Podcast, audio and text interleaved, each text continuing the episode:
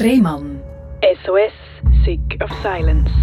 Herzlich willkommen bei SRF Virus, herzlich willkommen zu der Sendung Rehmann SOS Sick of Silence. Das ist die Sendung, wo wir über Sachen reden, die für viele ein bisschen unangenehm ist, weil man sich ein bisschen fast zu fest mit der Realität befasst.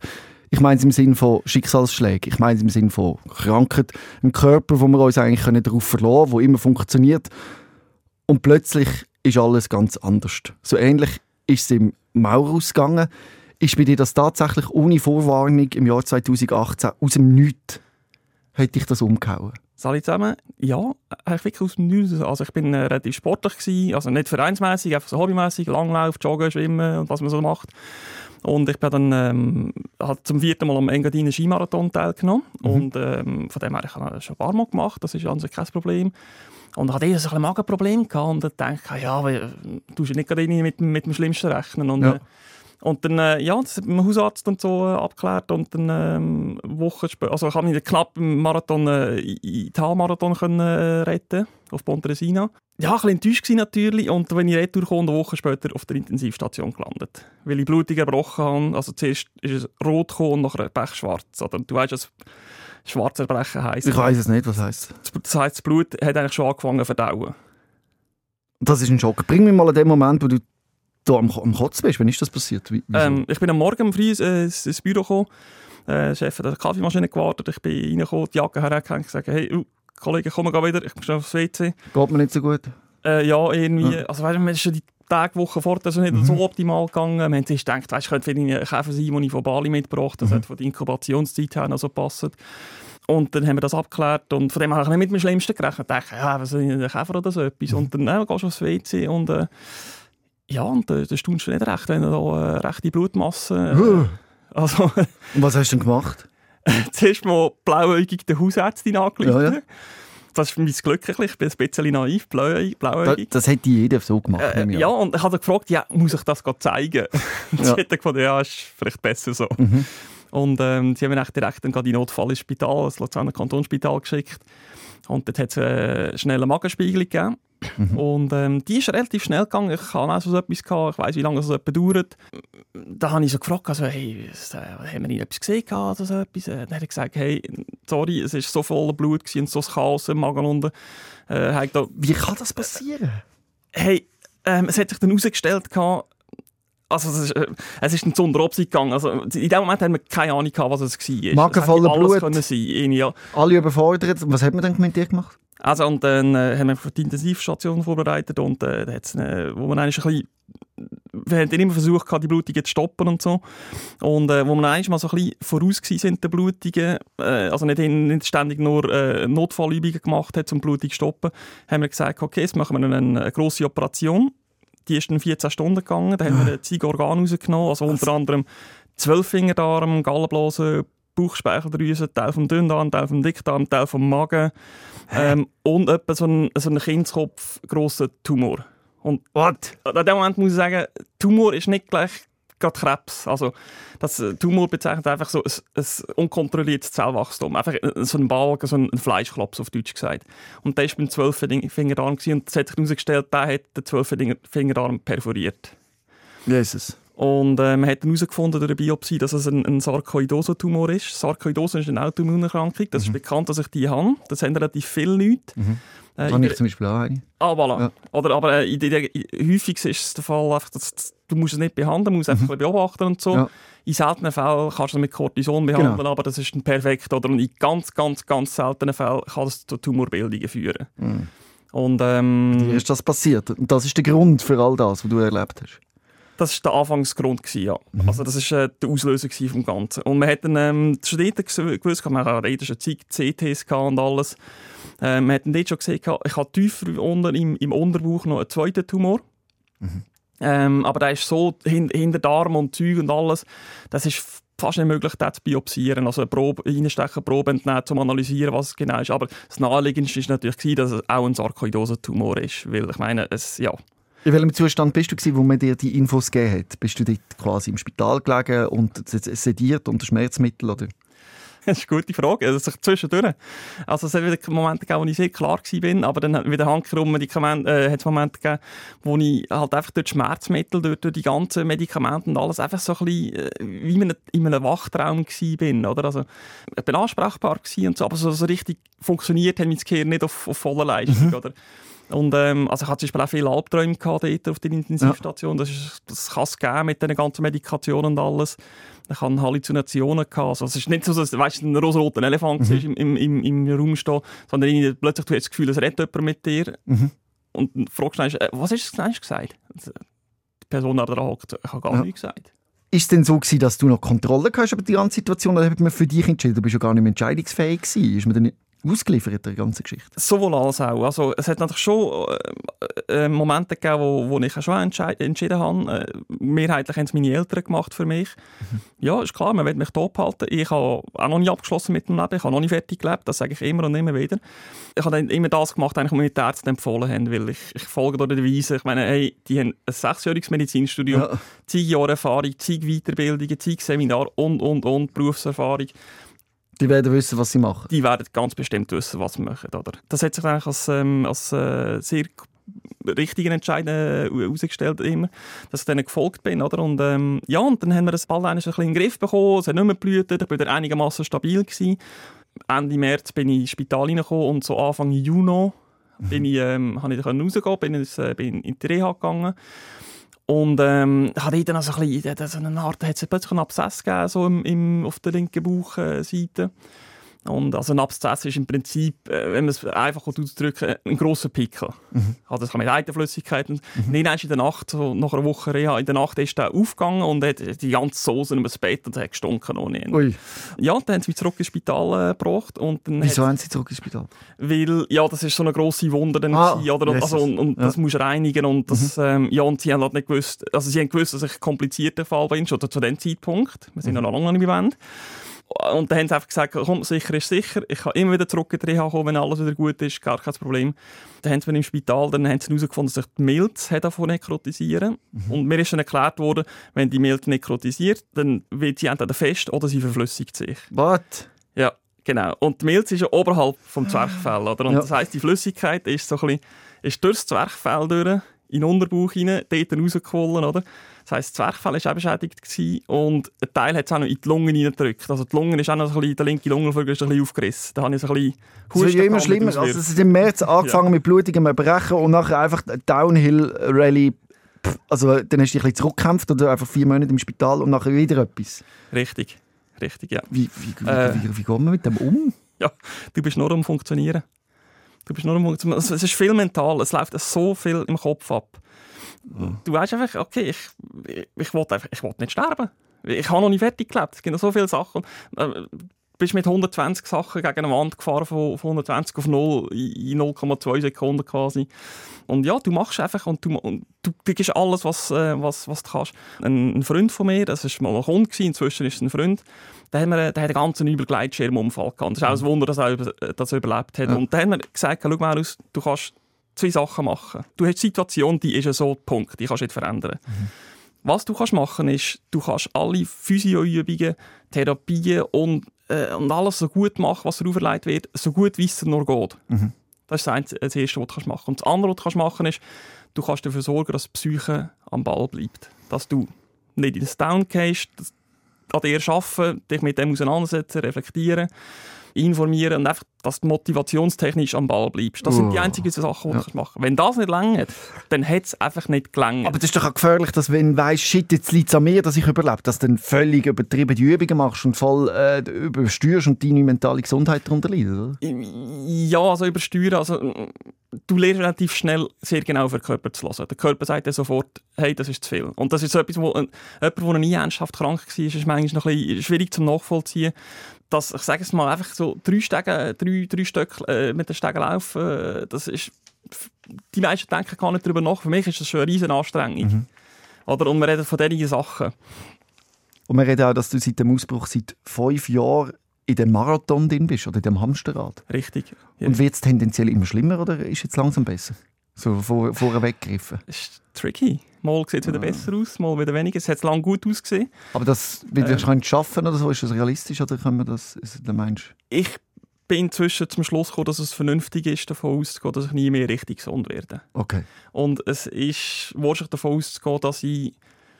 Also, ich wollte jetzt nicht den Teufel an die Wand Mhm. malen, aber das Rentenalter werde ich wahrscheinlich nicht erreichen. Was hat, man redet ja nie so von, sagen nie, wie lange und so. Wie lang man hat. Also, bei mir ist es recht nicht. Es traut sich keiner mehr Prognosen zu machen oder so Aber etwas. verfallst du nicht im Wahn. Man kann ja die, die ein bisschen einen Husten haben und dann gehen googeln, dann meinen sie, sie sterben. Ja, das darfst du nicht. Du, wo tatsächlich schwere Diagnose hast, fährst nicht an den Kopf, dass er sich alle möglichen Szenarien überlegt.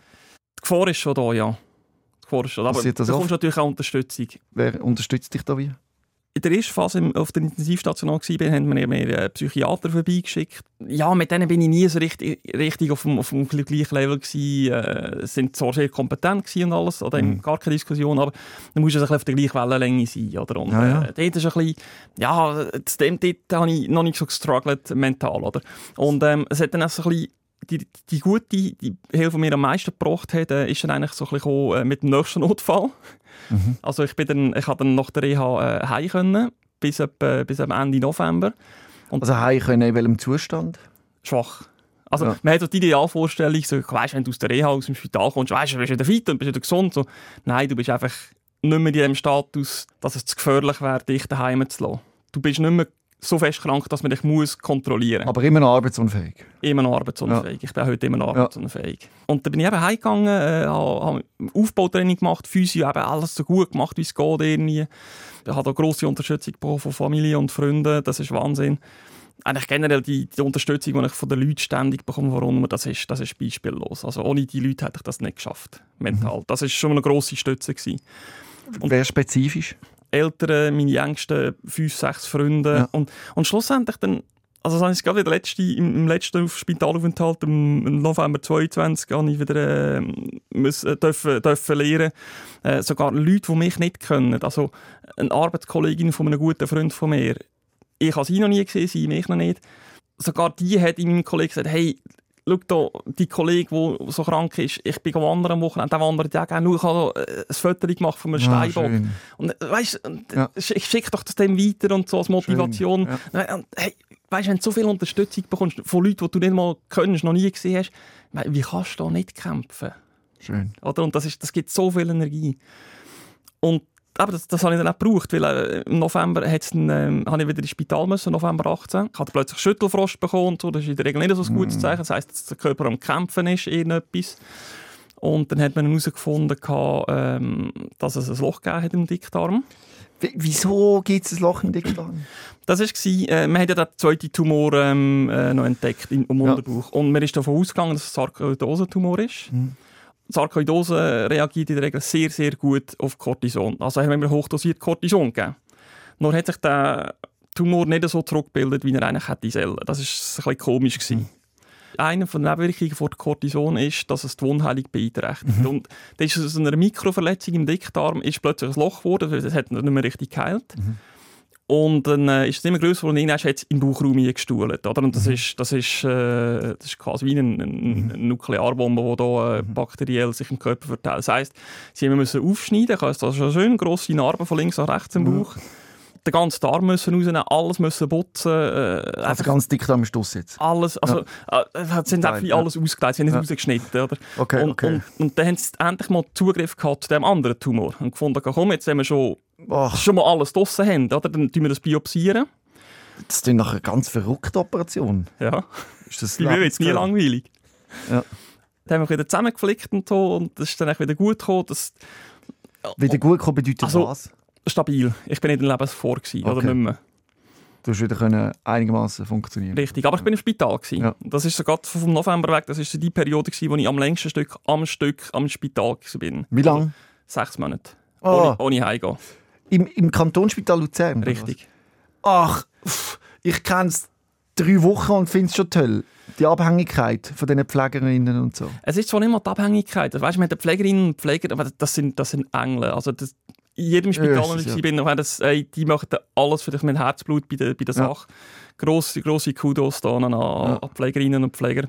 es entwickelt sich Freundschaften. Du kannst nach zwei Monaten kannst du einander bis auf die Unterhosen. Ja. Oder? Und das sind wirklich auch Freunde geworden und die brauchst du auch, vor allem wenn du so lange Zeit im Spital bist. Und die haben mich so unterstützt. Weißt du, nicht nur Pflegerin, Pflegerin, auch, weißt auch Putzfrau zum Beispiel, Ja. die hat jedes Mal gefragt, hey, wie geht's der Maurus und so. Und, äh, sogar der, der Kochchef hat sogar Mhm. jemanden mal gefragt. Ich meine, ey, eben, wie ich schon gesagt habe, wie kannst du da nicht weiterkämpfen, Mhm. oder wenn du so viel Unterstützung bekommst von allen. Schön.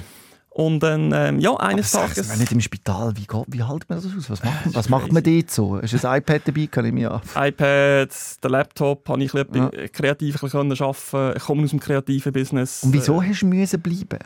weil immer wieder mehr Probleme dazugekommen sind. Also, da, da machst du einfach weiter und, und stellst die Frage nicht, du funktionierst einfach. Oder? Und gerade wenn du so lange im Spital bist, äh, für mich ein grosses Problem war äh, die Privatsphäre. Ja, klar. Ich meine, die Tür, du kannst sie nicht abschliessen, die ist Mhm. immer offen. Mhm. Ähm, und, und das wird unterschätzt, die Privatsphäre. Und ich hatte zu dem Zeitpunkt immer noch äh, immer einen Zimmernachbar gehabt, was dann auch noch eine Belastung ist, oder? Weil da hast du Mhm. Leute, die kommen schnell äh, zwei, drei Tage wegen einem Blinddarm im Ja. Spital und, und der, der jammert am. Telefon oder so und äh, die jammert am Telefon bei der Freundin, ja, wie schlimm also es ist, dass drei Tage im Spital. Klar, für die individuell ist es schlimm, das absolut nichts dagegen, Mhm. aber da denkst du so, hey, ja, fuck. Und dann fragt er, oh, Maurus, wie lange musst du noch bleiben? So, ja, mm, du, ich, weiss nicht, ob ich überhaupt wieder rauskomme da unten.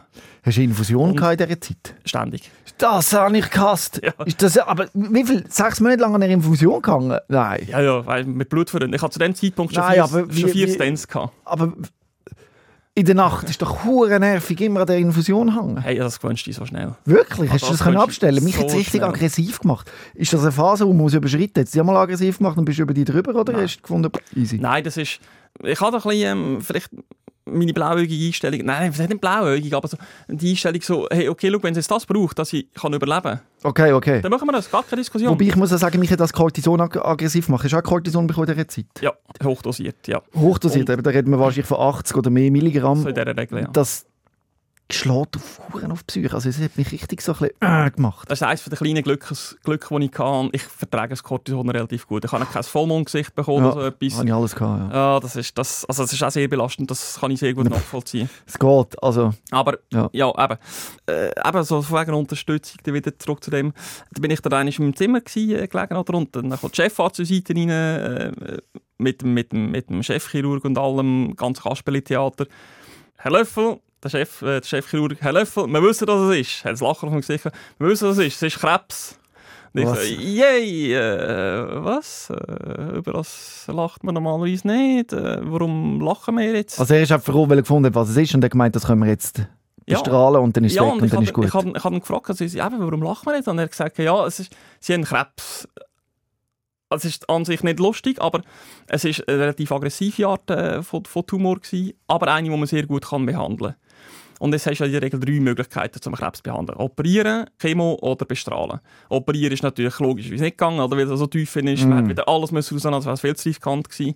Bestrahlen geht auch nicht, weil der Bauch ist, ist heikel wie ein rohes Ei. Und beim Bestrahlen geht immer auch so ein bisschen, wie die Gewebe rundum auch immer ein bisschen mit beschädigt. Und das ist auch nicht eine Frage und da habe ich Chemo bekommen. Und Mhm. die habe ich auch relativ gut verteilt. Also klar, natürlich Tor verloren und so, aber hey, komm, aber ich kann mir immer Du sagen, bist hey, einer, du. Ah, easy, Chemo. ja, nein, also, Weißt du nicht, ja? äh, aber, weißt, ich meine, äh, auch da wieder gesagt, hey, schau, wenn es das braucht, dass ich kann überleben kann, komm, dann machen wir das. Und ja, klar. dann diskutieren wir nicht drüber, weil äh, die Alternative wäre sterben und das wollte ich erst recht nicht. Kurzer Unterbruch da, weil man hört dich mit einer unglaublichen positiven Energie jetzt so reden, aber vielleicht für den Zuhörer, dass ich dich mal schnell beschreiben darf, dass man das sieht. Du bist äh, sehr, sehr mager, du hast äh, einen Verband am Arm, am Bauch hast du ein Stoma, also dort, wo deine, äh, wie sagen wir, Scheiße reinläuft eigentlich äh, vor, vor dem Bauch. Du hast einen gewölbten, sehr gewölbten Bauch, weil dort, was ist das genau kurz? Äh, das sind geschwollene Darmwände, wo Geschwoll- man geschwollene nicht so recht weiss, warum es ist. Und äh, also, du tönst, das bist du, deine, deine innere Leute, deine Energie, so viel gesünder, als du bist. Also ich will damit sagen, die, die Motivation, die gehört den Zuschauer und der denkt, wow, der, der Maurus. Und das fasziniert, dass dich das noch lange nicht gebrochen hat, scheinbar. Also zuerst herzlichen Dank mal, vielmal. Das ist vielleicht auch so ein bisschen, äh, ja, so eine Res Resilienz, die ich an den Tag lege, weil ich Wahnsinn. einfach finde, also, weißt, Prioritäten setzen und nicht, also ich werde häufig gefragt, so, hey Maurus, weißt, da fragst du dich sicher x-mal, hey, warum gerade ich? Mhm. Warum trifft es gerade mich?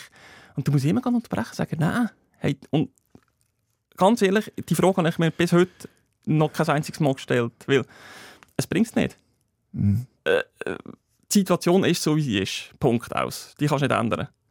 Und, Ja, aber ähm, sie ist beschissen auch, oder? Man kann, man kann auch, ich, du, ich kann mir sicher vorstellen, dass vor allem, wo du die Krebsdiagnose bekommen hast, man kann auch mal einem beschissenen Gefühl das auch zulassen, oder? Und dann sagen, jetzt ist es einfach mal scheiße. Unbedingt. Und das muss. Das muss. Also Ja. gerade in der heutigen Leistungsgesellschaft Gesellschaft haben wir vielfach das Gefühl, so, «Ah, ich muss jeden Tag funktionieren, einen höheren Output haben. Und, und, aber hey, nein, unbedingt. Also, das, und das ist generell ein, ein Tipp, den ich allen mag geben äh, und allen mag ans Herz legen. Hey, wenn ihr einen schlechten Tag habt, lasst das zu. Nicht dagegen ankämpfen. Also, weißt du, gerade in den sechs Monaten Spital, wenn ich am Morgen aufgewacht bin und gemerkt habe, heute ist scheiße. Gott. habe ich es der Pflegerin gesagt. Ja. Und dann haben sie das notiert, haben sie es bei der, bei der Stationssitzung und so weiter gesagt, haben gesagt, Herr Löffel, komm heute einfach das Nötigste machen und nicht gross mit dem Reden und so. Er hat heute einen schwierigen Tag. Mhm. Dann war das völlig okay, gewesen. wir sind alle in Frieden und alles. Und einfach so, dass, dass das Vertrauen, morgen ist wieder besser. Auch wenn sich an der Situation nichts geändert Mhm. mag haben. Aber einfach so zu vertrauen haben, morgen sieht es wieder besser aus. Und sei es einfach in Anführungszeichen nur mental. Aber um das geht es schlussendlich. Ja, aber das ist brutal. Ich bin ehrlich, ich habe in der Zeit, auch, äh, als ich die grosse Operation hatte, wo man Dickdarm entnommen hat, äh, viel Schmerzmittel gehabt und ich habe wirklich immer gedacht, komm, es ist alles so scheiße mit Schmerzmitteln, mit Opiat, mit äh, Morphin, mit zum Teil auch Ritalin, wo ich antriebslos war. So kann ich meine Psyche ein bisschen pimpen, dass mir immerhin einigermaßen gut geht. Ja. Das wird dir sicher auch angeboten. Ich glaube, dass dir nicht verwirrt wird. Wie gehst du mit dem um? Ähm, also da habe ich, da habe ich viel gelernt von der Psychoonkologie. Das ist, als ich die Krebsdiagnose hatte. Ja. Da habe ich dann eigentlich auch äh, die Berechtigung gehabt, ähm, Psychoonkologie in Anspruch zu nehmen. Und das ist nicht, Wie, was ist das Psycho? das ist eine Abteilung, eine psychologische Abteilung von der Onkologie. Ja. Und ähm, also das ist die normale psychische, Psychi äh, psychische Abteilung, nicht verwechseln mit Psychiatrie. Ja. Die normale äh, psychotherapeutische Abteilung und das ist noch speziell für die Onkologie speziell ausgebildete Leute hat. Und, und da wirklich gro ein grosses Kompliment gerade an meine Therapeutin, äh, die haben mir so viel weitergeholfen. Also noch zusätzlich, du hast immer erzählt, eben Kollegen, Freunde, Eltern, sogar die Putzfrau, der Chefkoch. Aber es gibt Momente, wo es professionelle Hilfe braucht. Richtig. Und also ich sage äh, vielfach, wenn ich, wenn ich Leute anspreche, die wo ein bisschen im Struggle sind äh, mental, wo ich so frage, hey, hast du auch schon mal überlegt, professionelle Hilfe in Anspruch zu nehmen? Und da heißt es häufig ja, weißt du, ich habe doch genug Freunde, wo ich darüber reden kann. Mhm. Ich muss sagen, ja, weißt du, das ist gut, das ist super, super basic, es ist nicht professionell. Mhm. Und ein Profi, der auf dem ausgebildet ist, kann dir noch viel genauer und spezifischer helfen. Der kann dich auch besser analysieren. Erzähl uns, was, was hat dir das gebracht konkret? Wo, wo sind so die Highlights dieser Behandlung? Zum Beispiel die Akzeptanz. Die Situation ist so, wie sie ist. Sie ist weder positiv noch negativ. Also, Mhm. äh, wenn ich gerade zum Beispiel das Kind darf beim, beim Namen nennen, ein grosser Punkt war Anfang der Corona-Pandemie. Mhm. Ich bin, es ist nicht schwer nachzuvollziehen, Hochrisikopatient. Und dort habe ich mich sehr aufgeregt über, über die Leugner. Also weißt, ich rede nicht Mm. von den Skeptikern, Mhm. die wo, wo Ja, fundierte Argumente haben, so wirklich die, die finden, so, weißt ein, äh, ein Grippeli oder so. Und, ja, und, und, Weil bei dir geht es um Leben und Tod. ich, Richtig. Richtig. Und nicht um weniger. Über die haben mich mega aufgeregt. Und Verstanden. Hat sie, hat sie gesagt, hat mir zum Beispiel den Ratschlag gegeben, so, hey, schau, du hast die Situation, du begegnest so einer Person, die das leugnet. Die Situation kannst du nicht beeinflussen. Mhm. Aber du kannst beeinflussen, wie gehst du mit dieser Situation um. Und ähm, Kann man das wirklich? das kannst das kannst du lernen. Das ist etwas, was man so, kann lernen so emotionale Kontrolle oder was? Richtig. Es braucht halt viel Reflexion, Oh, ja. man muss viel nachdenken. Es ist, und psychische Arbeit ist nicht einfache Mhm. Arbeit. Das können viele also müssen viele lernen. Äh, aber es, also auch, das mag ich jedem ans Herz legen, da, der zulässt. Tun euch mit eurer Psyche auseinandersetzen. Es ist vielfach unangenehm, es ist vielfach sehr anstrengend, aber es gibt euch so viel Selbstvertrauen, so viel Selbstbewusstsein. Ihr könnt mit vielen Situationen so viel besser umgehen. Dass ich dich das kann feedbacken man spürt das bei dir eben so fest, dass du, du bist in einer extrem sch schrecklichen Situation und hast so viel Mut. Das beeindruckt. Danke vielmals, ja. Ja, das ist, äh, ich sage, ein Teil ist sicher Veranlagung, aber ein grosser Teil kannst du wirklich lernen. Mhm. Kannst lernen. Aber es ist nicht einfach. Es ist nicht einfach. Also, weißt du, zum Beispiel, was ich, wo ich viel gelernt habe, ist, ähm, ich bin halt sehr aktiv gewesen, bevor ich krank wurde. bin Ich viel reisen. Äh, unter anderem bin ich auch vier Wochen im Himalaya gewesen, Mhm. zum Everest Base Camp. Also wo du noch gesund warst? Wo ich noch gesund ja. war, natürlich, ja. Und du bist einfach jeden Tag sechs bis acht Stunden am Laufen und manchmal redest du mit Kollegen oder mit Mhm. Gruppenmitgliedern, so manchmal nicht. Und dann denkst du einfach nachher, und die Zeit hat mir mega gut, weil es einfach so viel Zeit hast, um dich mit dir selber auseinanderzusetzen. Ich habe das Telefon abgeschaltet, hast keine Zeitungen gehabt und so, die Welt hat weitergetragen ohne dich. Und das hat mir schon viel, viel gegeben, um mich selber kennenzulernen. Kannst du das jetzt mit einem Mount Everest-Aufstieg vergleichen, quasi, dass du jetzt auch auf dem Weg bist von Basecamp zu Basecamp? Everest ist einfacher. Ja. Weil Everest, also sagen wir so, oder wenn du einen Marathon machst, einen Ultra-Trail-Marathon, äh, über, über 80 Kilometer, Berg drauf, Berg drauf, du kannst dort eine Pause machen, du kannst aussteigen, wenn du den magst. Ich kann das nicht. Ja. Ich bin Tag und Nacht am Kämpfen. Also, ähm, wie ich auch schon eingangs erwähnt habe, ich kann nicht arbeiten, ich bin, ich bin äh, 100% IV. Ich habe gute Tage, wo, wo ich ein bisschen etwas machen kann. Aber da habe ich auch viele nicht gute Tage und auch viele schlechte Nächte. Und, äh, Wie sehen die aus? also sag mal, wenn ich zwei bis dreimal muss aufstehen der Nacht, um eben mit dem Stummen lernen oder einfach Ja. nicht kann schlafen so, zwei bis dreimal aufstehen, dann habe ich eine relativ gute Nacht. Mhm. Und eine schlechte Nacht hätten wir so von zwischen 7 bis 13 Mal aufstehen. Wie haltest du das aus? Dass du am nächsten Tag einfach dich erholst wieder. Und den nächsten Tag Ich abholst. will nochmal und- zum Thema mitkommen, das wir übersprungen haben, und zwar Medikamente. Man hat ja ein gewisses Arsenal an Auswahl, weil es ist mein Lieb- Lieblingsmedikament gewesen, Oxynorm. Ja. Zum Beispiel, von dem, äh, von dem habe ich, mit dem habe ich viel Zeit verbracht. Ja, das habe ich immer, äh, habe ich immer äh, zwei, zwei Blister dabei. Also Nimmst du das auch noch? Also es ist das Ja, schon ja. so, dass dich das... Gut, ja. Ich bin nie schmerzfrei. Es ist einfach so, ähm, man hat also die klassische Skala 1 bis 10, oder? 1 ist praktisch keine Schmerzen oder gar keine Schmerzen. Mhm. Oder 0 ist keine Schmerzen und 10 ist kurz vor dem, vor dem ohnmächtig werden. Wo bist du jetzt gerade? Aktuell bin ich bei einem 2, 3 Wo, wo hast du Schmerzen jetzt gerade? Bauch. Es ist immer, Wie fühlt sich der Schmerz an? Oftmals diffus. Ja. Also nicht, nicht stechen. Also es, es kommt immer darauf an, es kommt extrem darauf an, auf die Situation. Wenn ich zum Beispiel wenn ich mich nicht unter Kontrolle habe, wenn ich zu viel gegessen habe oder zu schnell gegessen habe oder so, dann, dann kann es schnell mal stechend werden. Also so ein bisschen, äh, so ein bisschen bleiig in dieser Art. Aber oftmals ist es sehr diffus. Oder? Und, ähm, ja, also ich meine, äh, ich habe das Oxynom einfach aus der Reserve. Wenn ich es nötig habe, nehme ich es. Da habe ich auch noch äh, das Paladon, das ist ein, ein, äh, auch ein Opiat. Mhm. Das wirkt über 12, 13, 14 Stunden lang. Das habe ich ja regelmässig. Und äh, einfach, ja, Wie viele Jahre schon? Paladon jetzt etwa vier Jahre und Ja. das Oxynorm seit fünf Jahren, seit dem Anfang eigentlich. Ich fühle mich jetzt gerade ein bisschen schlecht, weil ich das so gesagt habe. Weil ich so gesagt habe, ah, eben, ich habe da die Sucht. Und wenn du eben Oxynorm redest, dann würde ich dich am liebsten fragen, ja, darf ich ein bisschen und so. Wo ja eigentlich zeigt, wie stark die abhängig ist. Aber es gibt ganz viele Fälle, auch wie du einer bist, wo das ein riesen Sagen ist. Und wenn man dann eben so schlecht darüber redet, wie ich es gerade gemacht habe, so wegen, ah, wie siehst du das mit Oxynorm und, und Sucht und weiss nicht was, das ist bei dir ein ganz anderes Level. Es ist eine ganz andere Welt, wo du dich damit bewegst mit Schmerzmitteln.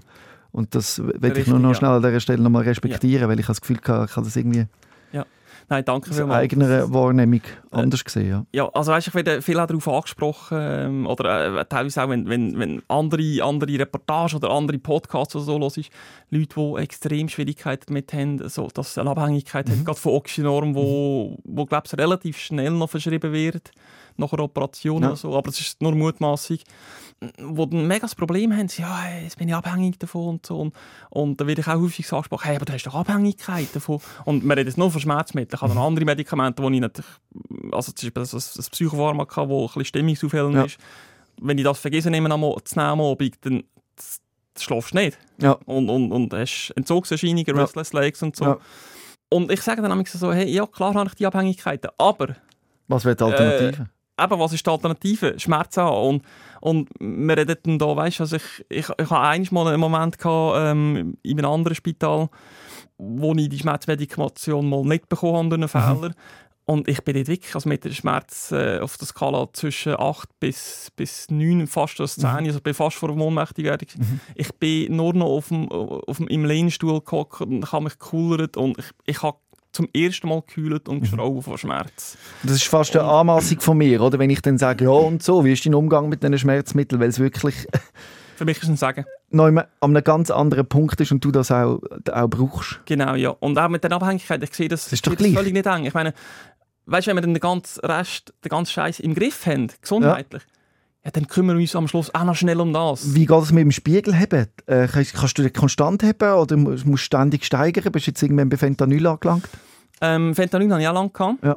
Äh, man hat das, glaube ich, äh, wegen, wegen Leberwert oder Nierenwert, äh, glaube ich, die Leber aus für Stoffwechsel, glaube ich, ähm, haben wir es müssen absetzen und haben es durch Paladon ersetzt, weil das anders verstoffwechselt Ja. wird. Also aufgenommen, durch ein anderes Organ aufgenommen wird im Körper. Aber sonst wäre eigentlich Fentanyl immer noch das Ding. Ja. Und Fentanyl, das ist, äh, für die, die das nicht wissen, das ist auch das, was du unter anderem bekommst, wenn du Vollnarkose hast. Ja. Also du bist wirklich in Delirium, du bist tschüss. Hast du immer. Pflaster gehabt? Ähm, Pflaster in der Regel, Ja. Das bringt dich einfach auf so ein Schmerzlevel, wo du jetzt redest, von 1, 2, wo es aushaltbar machen. Richtig, ja. Ja. ja. Trotzdem glaube ich, ist es gleich nicht immer ganz einfach mit der Dosierung, weil man kann ja, man weiß ja selber, ja, nehme ich ein bisschen mehr, gibt es mir vielleicht noch ein zusätzlich gutes Gefühl. Also Das das gute Gefühl, äh, wenn du es- es- es so eine Art des Fleisch ansprichst oder, Oder so sogar so eine leichte Sedierung, weil es einem einfach alles anschießt. habe nicht mehr. wollen. Das habe ich schon lange nicht mehr. Das, Ja. das hast, das hast blöd ausgedrückt, das erste Jahre vielleicht oder so, wenn du es regelmäßig nimmst, dann gewöhnt sich der Körper so schnell dran und es tut in Anführungszeichen nur den Schmerz lindern. Aber Okay. mir geht es um das, weil ich meine, ich habe durch, äh, durch ein spezielles Antibiotika das ich müssen nehmen, hat mir das Gleichgewichtsorgan im Ohr beschädigt. Ich hatte seitdem einen äh, rechten Gehörschaden und einen starken Tinnitus. Und bei mir dreht sowieso den ganzen Tag. Also da muss ich auch nicht auch noch das Fleisch dazu oben drauf. Oder? Und es tut mir einfach den Schmerz äh, tilgen. Und zum Spiegel, also ich habe das Paladon, das tut mir den Grundschmerz äh, eigentlich tilgen. Und wenn es nötig ist, nehme ich noch das, Oxynorm aus der Reserve. Ja. Und das, das, das, manchmal brauche ich einen Tag lang gar kein Oxynorm. Oder gibt es wieder andere Tage, wo ich sechs, sieben, acht Kapseln muss nehmen oder so etwas. Das kommt extrem darauf an, äh, wie es abgeht. Zum zu sagen, was du für einen Krebs hast, der nennt sich Sarkio. Was sagst du? Sarkoidose-Lymphom-Syndrom. Und das ist extrem selten, oder?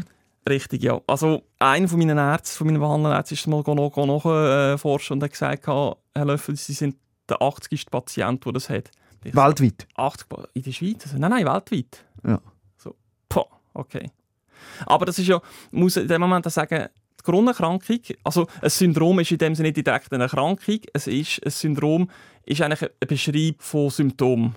Es ist gerade äh, so ein seltenes Syndrom, äh, das, das lohnt sich wie nicht zu erforschen, weil es so selten auftritt. Ja. Und es muss halt auch irgendwie irgendwo durch auch wirtschaftlich sein natürlich. Ja. Aber ähm, die Grunderkrankung von dem Sarkoidose-Lymphom-Syndrom, die war schnell im Griff. Gewesen. Also, man hat, äh, also sehr gut auf Verstehe. Chemo reagiert. Der Sarkoidose-Tumor war auch äh, draussen. Gewesen. Das ist im Prinzip gut. Und seitdem, also seit, dem, seit Anfang 2019, mit- bei dieser sechsmonatigen monatigen Spitalperiode, ähm, von dort weg bin ich nur mit den Nebenwirkungen und mit Folgeschäden am Kämpfen. Also ich, äh, Folgeschäden, ich rede jetzt nicht von, von Ärzten oder Operationsfällen. Es sind einfach Scheiße, was passiert ist mit dem Körper. Erzähl. Ähm, also weißt äh, Blutungen zum Beispiel, jetzt sind wir beim Thema Blut, Mhm. oder? Also ich habe ich ha, ähm, durch die Operationen vielfach äh, eine Drainage gehabt, das ist ein Schläuchchen, das Bauchraum hingeht, Mhm. wo überflüssige Flüssigkeit tut absondern, oder? Und das- eines Morgen, äh, eines am Freitagmorgen, es war eben drei am Morgen, gewesen, hatte ich ein bisschen Bauchschmerzen. Gehabt, ähm, und ich hatte dort ein Einzelzimmer gehabt, übrigens. Das ist so, auch noch so etwas, ich habe einen multiresistenten Spitalkeim bekommen, der Pseudomonas. Für kranke Leute kann er relativ gefährlich sein. Und das ist eigentlich dann mein Glück, ich bekomme nicht mehr ein Einzelzimmer, obwohl Ja. ich nur allgemein versichert bin. Und Ja, aber das, Das ist ja in Mind- gleich das Mindeste. Ja. genau. Das, ein bisschen Glück darf auch ich haben in Ja. dem Moment. Und, ähm, und dann, ja, am Freitagmorgen, eben Nacht, äh, ich habe ich bin ein aufgewacht, also ein bisschen Bauchschmerzen, gehabt, ein bisschen diffus und so. Ich hatte eine Schmerzpumpe, äh, gehabt, also es ist so eine Pumpe, wo du den Knopf hast, oder, wo, wo deine, äh, je nachdem wie sie eingestellt ist, alle fünf Minuten eins kannst drücken, dann bekommst du Ja. ein bisschen Morphium oder so etwas. Äh, und dann habe ich das ein paar Mal gedrückt, also paar, äh, halt immer nach ein paar Minuten wieder. Ja. Und äh, ja, der Schmerz ist nicht weggegangen. Und dann habe ich mal das Nachttischlämpchen eingeschaltet. Habe den Bauch ein bisschen getastet. Das hat sich ein komisch angefühlt, aber es ist nicht besonders. Mhm. Und dann schaust du mal den Beutel an von der Drainage. Das ist, etwa, das ist irgendwie ein, ein, glaub, ein äh, 750 Milli, also 7,5 Dezi oder so etwas, habe ich gemeint, Voll. voll mit Blut. Mhm. Und in dem Moment, äh, da laufst du im Rot. Und das ist das, ist das zweite NATO. Dann du geläutet und dann, also erzähl, was ist passiert? Du hast geläutet? Dann kommt zuerst mal lange niemand, weil ich danach Ja, ja, eben, ja. oder? Und, Mhm. und äh, es gibt in dem Sinne nicht einen, Alarmknopf. Was macht denn der Kopf? Ah, das mag ich nicht mehr so erinnern. Ich Ja. weiss einfach, das ist, das ist das erste Mal, wo ich richtig Angst hatte. Mhm. Und dann, ähm, ja, sobald die, also ich habe wirklich auch von rufen und oder von Lärmen und Zeug und äh, zum Telefon bin ich nicht, habe ich nicht hermögen, weil Ja. ja. magst, kannst du auch nicht aufstehen in dem Moment. Und wo die Pflegerin reingekommen ist, oder dann, dann ist natürlich taghell gewesen, oder, und dann ist zack, zack, zack, dann ist Schlag auf Schlag gegangen, dann haben sie mich äh, gepackt, den Schlo- Schockraum abgebracht, Schockraum ist so, die, die es nicht können, ist so der Raum, ist gerade das CT ist nebendran, Operationssaal ist gerade nebendran, es sind alle Spezialisten sind dort vor Ort und du kannst eigentlich von dort aus kannst, gerade eine Notfallsitzung machen. Am Morgen um drei? Am Morgen um drei, vier, ja. Wo sind die dort? Auf Picke? Immer. Ja. Immer. Aus irgendeinem Grund hat es wieder aufgehört zu blüten. Sie haben nichts gemacht Richtiges, aber äh, man hat dann herausgefunden, ähm, eine von diesen vier Stents, die ich habe, durch das, dass ich die Chemo kann und der Krebs ähm, eigentlich dann abgeschwollen ist, ist wie ein gewisser Druck von einer Vene weg, wo so ein Stent war und dann hat sich der Stent locker und ist dann verschoben und dann hat es dort Mhm. rausgeblutet.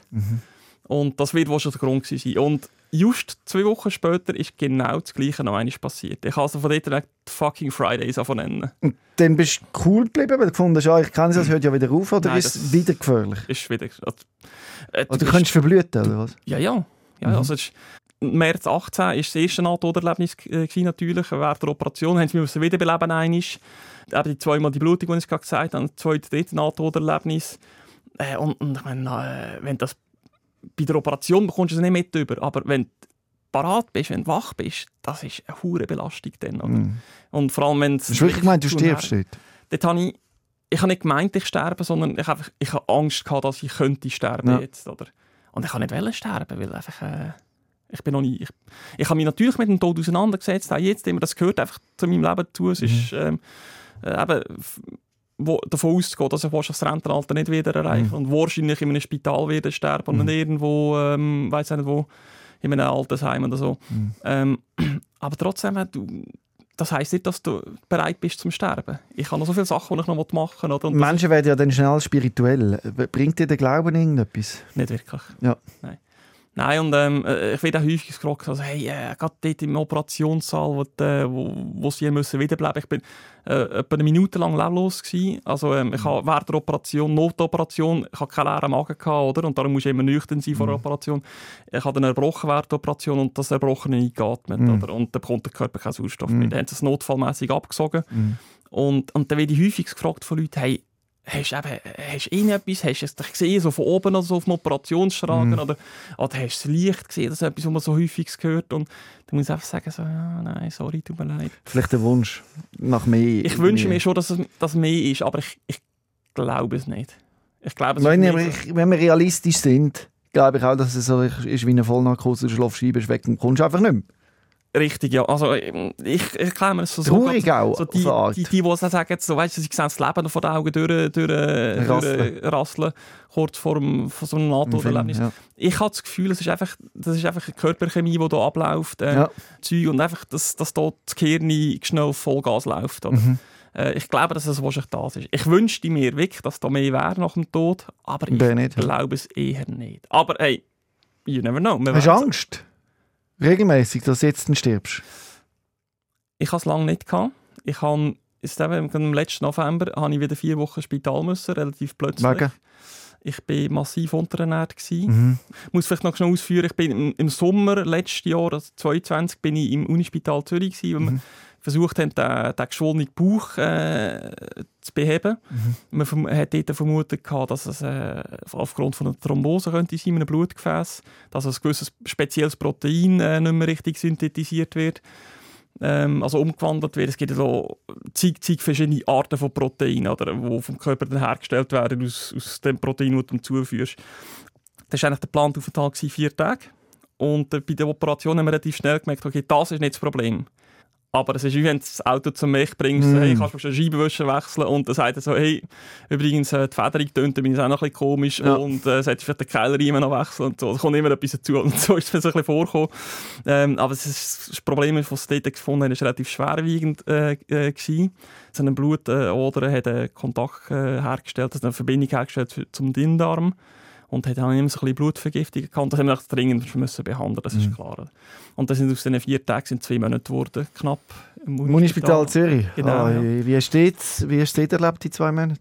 es ist zweifellos, ich meine, es ist eines von der, von der, von der Top 3, Top 4 Spitäler Europas Mhm. und das machst du merken. Also meine Fachkompetenz dort ist, ist sensationell, das ist Wahnsinn. Ähm, von dem her habe ich eigentlich ähm, diesbezüglich, was das angeht, sehr gut Aufgaben gefühlt Mhm. dort und die haben das auch sauber gemacht. Aber äh, im, nachher bin, äh, habe ich sehr schöne Reha dürfen in Davos Clavadel dürfen Mhm. verbringen und gerade ich, Bündnerland-Fan und Berge, so wie die kleinen Bergen und das ist wunderschön. Mhm. Das war eine Reha, wo ich die Zielrichtung auch wieder ein bisschen erholen konnte.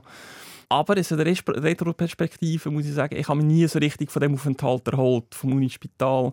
Ich bin, obwohl ich gefuttert habe, ohne Ende. Fresubin, so Getränk, Kaloriengetränk, ja, oder? und so, so Ka- Kalorienshakes oder Ja. so, einfach so jenste Sachen, halt Teigwaren, Reis, Herdöpfel, einfach alles, Mhm. was drin ja, wo, wo so ein bisschen, ein bisschen Energie und Zeug gibt.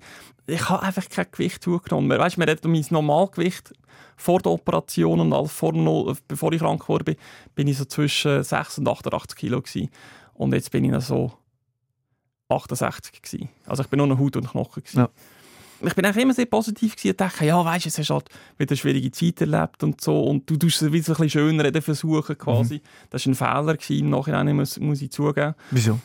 Ähm, Weil man dich weil zu wenig ich- ernst genommen hat? Nein, nein, ich habe mich, ich habe zu wenig auf meinen Körper gelassen. Ich Okay. habe, ich habe wirklich so ein bisschen versucht, schön zu reden. Und ich denke, weißt du, also, ja, hast halt schwierige Zeit jetzt wieder müssen durchmachen. Es braucht jetzt einfach Zeit, auch mit der Physio, bis du wieder ein bisschen Muskeln aufgebaut hast. Es kommt dann schon mal raus.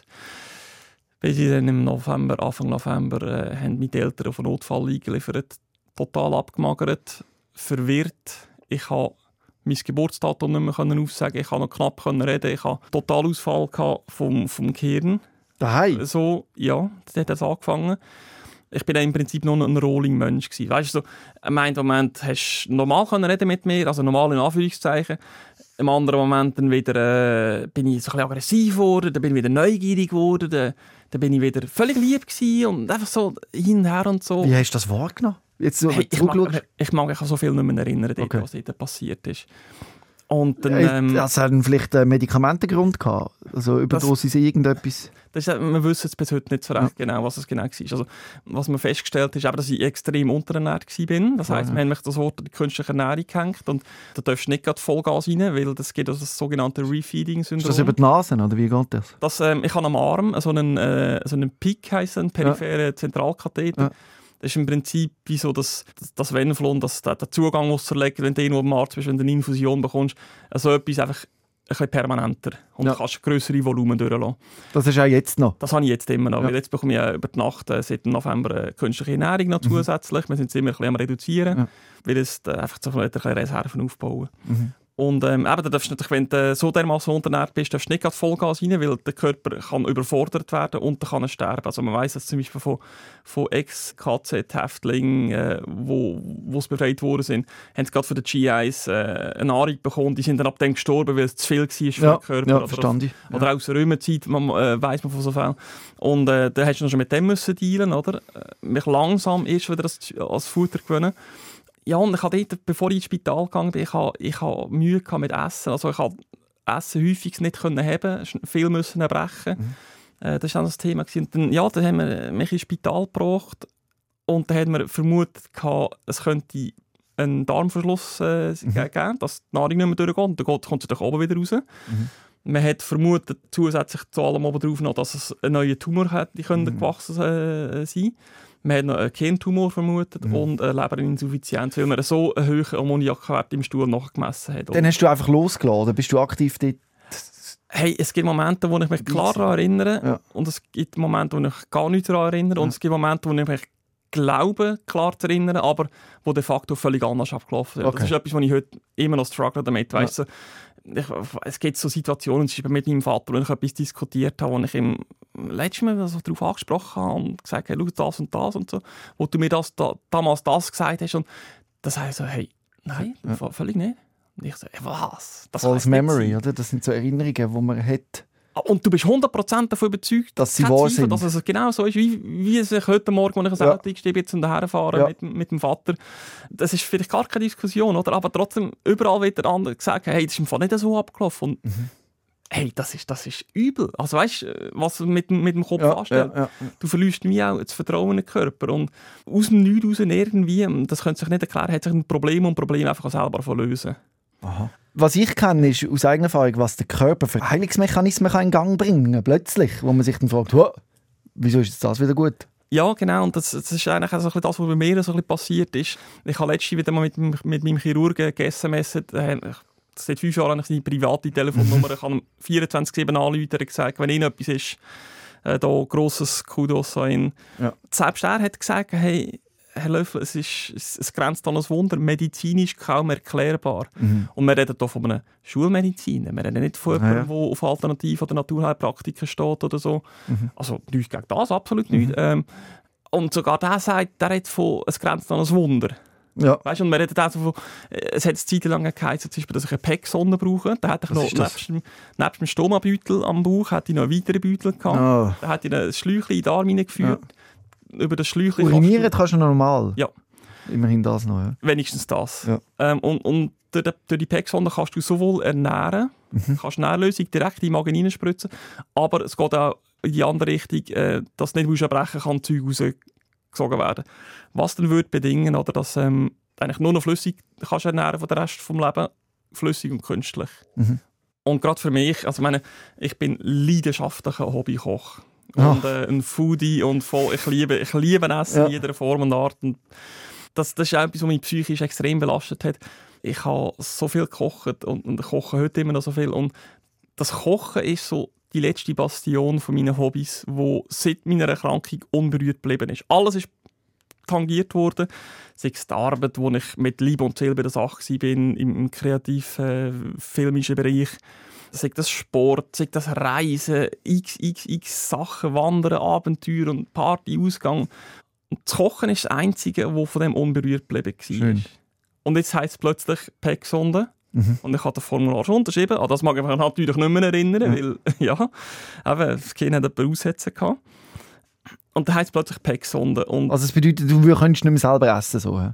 richtig, ja. Ja. Es, ist, es geht ja nicht nur ums Essen und um Geschmäcker, die dir fehlt. Weil in dem Moment du davon überlegen, also kann man das erklären lassen, wie das abläuft. Und dann, ja, dann äh, bin ich auf Reddit, gewesen, ein bisschen schauen und so, die PEC-Sonde, Leute, äh, ein bisschen berichten. Und das ist mir auch längst mehr bewusst geworden. Also, es geht nicht nur ums Essen, ums Kochen. Ich meine, es so viel gesellschaftlich läuft, Soziales läuft über das Essen. Hey, komm, wir gehen schnell ein Apero dort. Hey, komm, wir gehen dort im Kino, vor dem Kino gehen wir noch schnell einen Burger nehmen. In, Ja, aber geht das jetzt? Inzwischen geht es wieder. Wirklich? Ja. Hey, grosses Kreuz Wow. natürlich. Ich, das war so eine riesen Erlösung, die sie von dieser Pexon wieder abgesehen haben. Ja. Da hat's irgendwie so, das war ein lustiger Moment. Gewesen, denn, ähm, es hat irgendwie so den Moment gegeben, äh, in, meiner, in meiner Spitalgeschichte im November, wo einfach Stück für Stück besser geworden ist. Und Problem um Problem hat sich gelöst. Und dann habe ich den, die Chefarztvisite. Es hat die meisten habe ich gekannt. Es waren noch zwei, drei Ärzte drin, die, die mich nicht gekannt haben. Und ich bin jetzt bist du auf die Palliativstation da. Und die Palliativstation Ist Vorbereitung gehst- zum Sterben. im Prinzip ja. Also wenn du dort hergehst, dann weisst du, du kommst wahrscheinlich- nicht mehr lebendig da raus. Ja. Und dann, ähm, Was haben sie dir einfach gesagt? Wir gehen auf Palliativ Care jetzt. ja, es ist, auf dem gleichen Stock ist eben auch noch die Neurologie. Okay. Und ähm, haben wir mich dort hergeschickt, nach einer Palliativstation über, weil sie mich, also sie haben sich nicht so deutlich ausgedrückt und sie haben mich auch nie aufgegeben in dem Sinn. Ja. Aber man hat nicht damit gerechnet, dass ich, dass ich das werde überleben. Mhm. Und dann, ähm, ja, ist der Chef zur Seite vorbeigekommen. Sie haben hier einen vegetativen Patienten erwartet und dann da hockt der Herr Löffel da plötzlich, äh, der Maurus, hockt auf dem Bettrand, ist am Kompi etwas am Töckeln, hat Freude, äh, lacht und redet mit den Leuten und die, da hast hast einfach so irgendwie sechs Bärli Augen gesehen, die angestarrt haben, die Welt nicht mehr verstanden haben. Was es, und einer von denen, der mich nicht kennt, hat gefragt, so, ganz leise gesagt, sind wir im richtigen Zimmer? Mhm. Und so, der Chef fast gesagt, oh, das ist das ist das ist der Maurus, das, ja. Mhm. Und, ähm, ja. und von dort weg ist dann, ja, ist dann wirklich äh, wieder Berg aufgegangen. Ich hatte mal ganz fein wieder mal ein Sandwich dürfen essen und einfach vielleicht nicht ganz ganz auf einmal, weil fein müssen aufbauen und, und dann halt gut kauen, was das so oder so sollte, ist natürlich langsam essen, gut kauen. Und dann, äh, ja, dann haben wir es wieder können steigern und irgendwann hat es geheißen, also, äh, Maurus, schau jetzt, im Moment sieht es sauber aus, äh, wenn wenn es heute in 14 Tagen immer noch so gut aussieht, dann kannst du wieder heim. Wir müssen für den Zuhörer noch mal gut relativieren, was gut ist. Weil der meint, du gehst aus dem Spital raus und dann ist eben gut. Du bist nicht mehr Lebensgefahr. Genau. Es Deine Einschränkungen kannst du dir noch schnell aufzählen, wo, wo du auch aktiv immer noch hast, so am, am Tag, dass man sich ein bisschen nach- kann nachvollziehen Also es du mal der Nacht an. Oder hast du eine gute Nacht, hast du nicht so eine gute Nacht, wachst einigermaßen erholt auf oder nicht. Also ich sag's mal, als, als normal gesunder Mensch, dann wachst auch wenn du in Anführungszeichen eine schlechte Nacht hast, wachst einigermaßen erholt auf. Mhm. Eben, wenn du acht, neun Mal aufstehen zur Nacht, bist du einfach tot am Morgen. Also, Mhm. vielleicht ist das ein falsch Ausdruck in deinem Fall, aber bist einfach, bist einfach kaputt am Morgen. Oder? Und ich brauche am Morgen relativ lange Zeit, bis ich in die Gänge komme. Ich habe es auch schon anders versucht, ein bisschen mehr Gas zu geben, aber wenn ich Ja. zu fest Gas gebe, dann habe ich einfach den ganzen Tag Beschwerden. Also, das heisst Schmerzen, wenig Energie und Unwohlsein und, und so. Je nachdem eben, Hockenposition ist manchmal ein bisschen mühsam, dann geht mir Stehen ein bisschen besser. Ich habe so ein Stehpult, wo ich elektrisch auf und runter lassen kann. Kompi vielleicht etwas kann, kann scheffeln für mich. Ich habe natürlich auch äh, halt viele neue Hobbys gebraucht, weil eben so Sport und so, das geht nicht mehr. Ja. Äh, Modellbau ist zum Beispiel etwas, was ich wieder, äh, wo ich wieder entdeckt habe. Da kann ich drinnen verdoppeln. Mhm. Äh, aber das ist, ich liebe es. Ich liebe es. Da hockst du nur am Tisch, oder aber auch das kann ich nicht immer machen, weil hocken in dieser Position, also, du hockst ja nicht mit geradem Rücken, weißt so schön wie auf dem, auf dem Sitzgummiball in der Schule oder so, mit Ja. schön geradem gestrecktem Rücken, du hockst ein bisschen verkrügelt da auf eine Stunde Ja. und dann hast du auch wieder ein bisschen Mühe. Dann fängt das zum Beispiel an mit dem Morgenessen, oder äh, du solltest nicht zu viel essen, aber musst schon etwas essen, etwas, bisschen etwas gibt. Mit Cornflakes habe ich Mühe, Mhm. Äh, bei den meisten Sorten, einfach weil es ein bisschen komisch aufliegt und, Mhm. und dann musst du nicht erst spät mal am Mittag denken, und fährst mal etwas auf kochen, etwas möglichst nahrhaft natürlich. Und, und dann brauche ich nach dem Mittag brauche ich häufig so einen Mittagsschlaf. Mhm. Weil einfach schon der ganze Verdauungsprozess macht ja an sich schon müde und bei Mhm. mir schlägt das einfach noch zwei, drei Mal mehr ein. Oder? Und dann hast du vielleicht am Nachmittag in eine Physio oder in einen Arzttermin oder so Mhm. zur Kontrolle. Einfach immer ein bisschen das Wechselbad zwischen Schmerzen, Müdigkeit, Mhm. äh, erschöpft, äh, voller Bauch äh, oder, äh, oder irgendetwas. Das hast du jeden Tag. Also Mhm. weißt, auch nach dem Feierabend, du hast nicht Feierabend in dem Sinne. Also Mhm. ich, ich betrachte mich um meine Gesundheit kümmern als meinen Job. Und das ist ein 24-7-Job. Ja. Wenn ich heimkomme am Abend, dann tue ich nicht wie äh, meine Jackenanlage hängen und dann habe ich Feierabend und auch am Wochenende nicht und Ferien schon gar nicht. Das ist ein Anzug, den kannst du nicht ablegen, den hast du immer an. Oder? Und du bist eigentlich wie immer am Arbeiten. Du lebst mit deinen Eltern. Ich will alleine. Gut, hey, die Autonomität, dass Hey, du die kannst bewahren. Das ist- Wie, wie das machst du das? so wichtig. Wo wohnst du noch immer? Äh, in der Stadt Luzern, also ich habe lange äh, in Kriens gewohnt, äh, in einem sehr ruhigen... Und das kleinen- kannst du allein handeln. Hey, äh, super. Ich, ich habe ein Mikro im Haus. Also, Mhm. weißt, wenn ich am Kochen bin, merke ich, shit, es fehlt mir noch Zwiebeln. Platte gestehen abstellen, Säcke, also, gehst du mit dem Lift runter, vier Minuten später bin ich zurück mit den Zwiebeln Hand. Und ich habe mir auch schon überlegt, weißt du, es ist finanziell schon nicht ganz einfach, weil ich meine, Zahlt Mhm. das die ich habe ich habe eine, 100, eine ganze IV-Rente, aber die ist, ähm, so, das, die ist nicht viel. Wenn du eine ganze IV-Rente hast, wenn du Glück hast, sind es etwa 1500 Franken. 12 oder 1500. Mhm. Kannst du mit Und- Miete überhaupt zahlen? Nein, aber ich habe ähm, äh, ich habe es, äh, das BVG, also die zweite Säule gezahlt, Mhm. der grösser Teil, der wesentlich grösser Teil. Ich bin in eine Neubauwohnung reingezogen, das ist ein Traum, den ich schon lange mal hatte, Mhm. schon von klein auf Neubauwohnung beziehen. Und gefunden, komm, du weißt nicht, wie lange du da lebst. Gut, das weiß niemand, aber Mhm. mir ist es halt eine andere Rechnung. Jetzt leistest du das, oder? Ich habe ein sauberes Budget gemacht, wir kommen mit dem durch. Ich kann jetzt nicht grosse Sprünge mach- machen, aber ich kann jetzt, auch, ich kann jetzt sowieso nicht in die Ferien oder so etwas gehen, oder sogar reisen oder Ausgang liegt auch nicht drin. Also meine Rechnung ist halt ein bisschen anders. Ja. Ich habe mir auch überlegt, so vielleicht WG oder so, aber dann denkst du auch wieder so, hey, weißt du, du bist nicht die ganze Zeit daheim und das ist für die WG-Mitbewohner auch wieder Mhm. tricky, oder? Weil sie kommen heim, wenn dann auch einen Moment für sich hat, die Wohnung mal für sich hat. Und, aber der Maur ist ständig da, oder? Und, darum, Aber ich glaube, allein wohnen ist schon, ist schon gut. Und das tut dem Herz mega Ja, gut. Also, weißt, kannst, und du kannst, ich habe viele Freunde in der Umgebung. Und was machst du daheim? Eben, Du kochst gern. Was sind noch so mit Metall, äh, Metall Modellbau?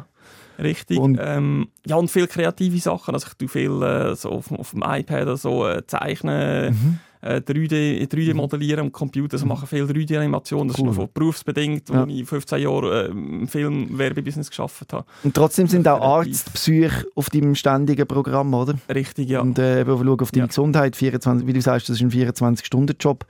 Wie ist das mit dem Vertrauen in deinen Körper? Also, du hast Angst, dass du eigentlich jederzeit wieder könntest um Notfall landen Es klingt ein bisschen blöd, aber mit der Zeit gewöhnst du dich daran, dass, dass dein Körper halt ja, jetzt beschädigt ist, nachhaltig, dass er, äh, dass er nicht mehr alles mag, äh, vertragen Aber jetzt seit dem letzten November, wo, wo mein viertes Nahtoderlebnis war, äh, das ich, dort bin ich so klar bei den, bei den Leuten gewesen, bei dem Nahtoderlebnis. Also ich bin so geistig parat, also am Ball gewesen.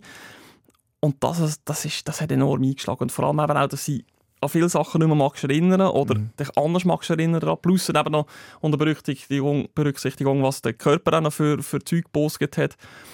das war ein enormer Einschnitt. Gewesen. Also, weißt, mit dem habe ich jetzt immer noch zu kämpfen. Da bin Mhm. ich mit der Psychologin von der Psychoonkologie. Äh, eben, die hilft mir äh, auch hier extrem gut. Also im Vergleich zu anderen relativ selten. Äh, Also ich sage es vielleicht etwa alle Monat anderthalb äh, Mhm. Ja. eine stündige Sitzung. Ja. Sie sagt da, es- also ich könnte mehr haben, wenn ich wette. Aber sie sagt auch, hey, Maurus, du hast schon so viele gute. Ja, ja. entwickelt und hast es so im Griff. Du kannst jederzeit mehr kommen, wenn du Ja. willst, aber ich glaube, es ist gesund für dich momentan auch äh, und das, das bin ich auch der gleichen Meinung. Und einfach mit dem ganzen Zeug, wo, Shit, wo abgelaufen ist und ich kann es leider nicht besser ausdrücken, es ist ein verdammter hure Scheissdreck. Also, auch wenn ich noch so motiviert bin jetzt Krass, und, ja. und, und, und optimistisch und positiv, es ist eine enorme fucking Belastung. Und, und das muss man schon sehen. Also, ich habe, glaube ich, einen relativ gesunden Umgang gefunden damit. Auch körperlich gesehen. Der Körper hat mich einiges mehr im Stich gelassen. So massiv. Und mit dem will ich heute immer noch kämpfen. Also zum Beispiel, ich, heute Morgen, ich habe zuerst gedacht, hey, geil, cool mit dem Zoo rauskommen und so, das Ausflügel, wieder ein bisschen selbstständig sein und so. Und dann hast du sagen so, nein, es ist eine geistige Blockade, wo so, ich bin noch nicht bereit zu dem Schritt. Ja, ich muss mit dem Auto kommen. Äh, genau, hat mein Vater hergefahren. Für andere Leute stellt sich die Frage nicht. Das Mhm. ist klar. Oder fahrst selber her oder so. Das mache ich nicht mehr wegen dem Medikament, selber Mhm. Auto fahren. Es ist äh, beeindruckend, auf eine Art der Schmerz, den du musst tragen und was du musst aushalten Die Angst, eben nicht mehr lange auf dieser Welt zu sein und gleichzeitig bist du so motivierend und machst anderen Mut. Und das ist schon... Genau, das ist mir sehr wichtig. Also ich habe und dort immer so ein bisschen, so ein bisschen Keynotes, so ein bisschen Vorträge oder so Coachings. Oder Ah. so. Das klingt das klingt enorm Ja, ja. hochgestochen so, aber äh, ich, auf Deutsch gesagt, ich komme einfach dorthin, ein bisschen über meine Geschichte zu Ja, erzählen. Also- so wie, wie du das heute hier gemacht hast. Ganz genau, ja. Also, Es gibt zum Beispiel so die Apotheke, wo ich das Material beziehe für die künstliche Ernährung, die Ja. ich äh, verabreicht bekomme. Das ist eine Industrieapotheke. Die haben jährlich so einen, so einen, einen Infotag, eine Weiterbildung für Ernährungsberaterinnen und Berater. Und dort wird immer jemand eingeladen, um ein bisschen berichten, parenterale Ernährung, also künstliche Ernährung aus Patientensicht. Und, und äh, dann erzählst du ein bisschen rundherum oder? und so ein bisschen Stories und gibst noch Tipps und so, weil schafft ja alle, die meisten arbeiten im Spital. Mhm, Und das sind auch wertvolle Tipps, die du denen kannst geben. Also, Du bist also auch gerne im Austausch. ja, genau. genau. Also wenn man sich bei dir will, will melden kann man das auch. Hast du Instagram oder wie machen wir das? Äh, ich habe Instagram, ja. Und ich dich dir doch verlinken. Wie heisst du auf Instagram? Maurus underline DGTL, also Digital. Maurus Digital. Wenn ich eh nicht mit meiner, mit meiner Erfahrung jemandem kann helfen kann, dass, dass mit dieser Situation ein bisschen besser kann umgehen kann, oder irgendwie einfach ein Ratschlag oder ein bisschen unterstützend sein, dann mache ich das. Also, es gibt also andere Kongresse von der Psychoonkologie zum Beispiel. Äh, dort- das ist jährlich einisch, äh, vom Kantonsspital wird das auch organisiert. Du kommst jedes Mal als, als Keynote-Speaker. Du referieren und ähm, wirklich versuche die positiven Vibes Mhm. übergeben. Tools, mentale Tools versuchen zu vermitteln. Weil, äh, wir haben jetzt nicht einen Bruchteil Klar. angeschaut in, in, in dieser Stunde, wo wir uns hier geredet haben. Es gibt so viele Sachen, die ich da, kann, äh, wo ich da den Leuten mitgeben kann, wo, wo vielen würde etwas bringen. Auch, weißt, auch gesunde Leute. Also, vielleicht zwischen Mhm. Auf jeden mit, mit anderen Sachen am Struggle sind oder so. Ich kann vielleicht nicht allen antworten, wenn das so viele Messages sind, je nachdem. Äh, aber ich versuche schon möglichst alle, allen irgendwie ein bisschen zu helfen oder so. Und, und ähm, also ich bin auch bereit, so Vorträge zu machen. Also, Ja. ähm, im, Ende Juni habe ich einen wieder, der von der Psychoonkologie Ja. im Spital. Den ich aufnehmen, den kann Ja. ich ein bisschen umschicken Ja. für Leute, die interessiert sind oder so. Einfach hey, easy schnell eine Nachricht machen auf, auf Instagram oder so, dann kann ich das wieder weiterleiten, sobald es äh, produziert ist. Ich habe so viel profitiert von der Gesellschaft, sei es in Form von, von finanzieller Unterstützung, von menschlicher Unterstützung und und und. Das kann ich nie zurückgeben, aber das ist ein kleiner Teil, den ich Ja. dazu beitragen kann. Danke, Maurus. Und der ist ja auch jetzt beigetragen. Ich danke dir recht herzlich, dass du da angekommen bist, deine Geschichte erzählt hast. Und eben, wie gesagt, man kann sich mit dir vernetzen, wenn man mehr erfahren will. Sehr gerne, ja. Herzlichen Dank, dass du kommen Cool, bleib dran. Ich bin Mach sehr ich. beeindruckt. Danke vielmals, merci. Rehmann. SOS, Sick of Silence.